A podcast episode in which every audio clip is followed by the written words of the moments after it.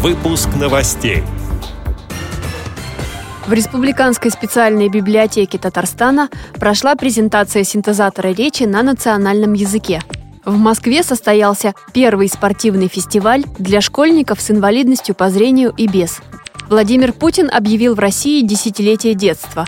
Далее об этом подробнее в студии Анастасия Худякова. Здравствуйте! В Татарстане в Республиканской специальной библиотеке для слепых и слабовидящих состоялась презентация синтезатора речи на национальном языке, передает общественный корреспондент региональной организации ВОЗ Гелюся Закирова.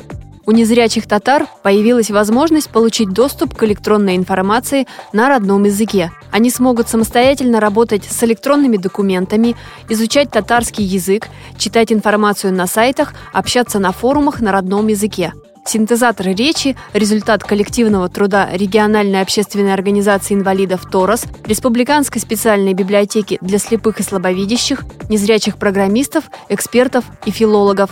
Автор проекта – директор специальной библиотеки Наиль Сафаргалеев.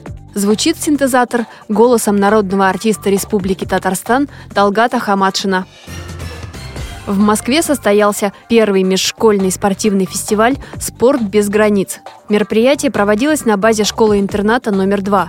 Кроме хозяев турнира, в состязаниях участвовали учащиеся общеобразовательных школ столицы. Всего около ста человек. О целях фестиваля рассказал директор школы-интерната номер два Павел Суворов.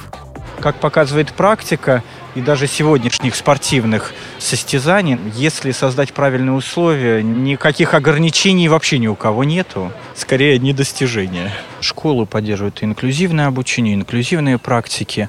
Но дело в том, что здесь это, в общем-то, интеграционное мероприятие. Оно не, не инклюзивное. Включение есть, но это включение скорее в среду такую экстремальную, в которой наши дети пребывают каждый день, слабовидящие. Это включение здоровых детей в эту среду и знакомство здоровых детей вот с миром людей с нарушением зрения.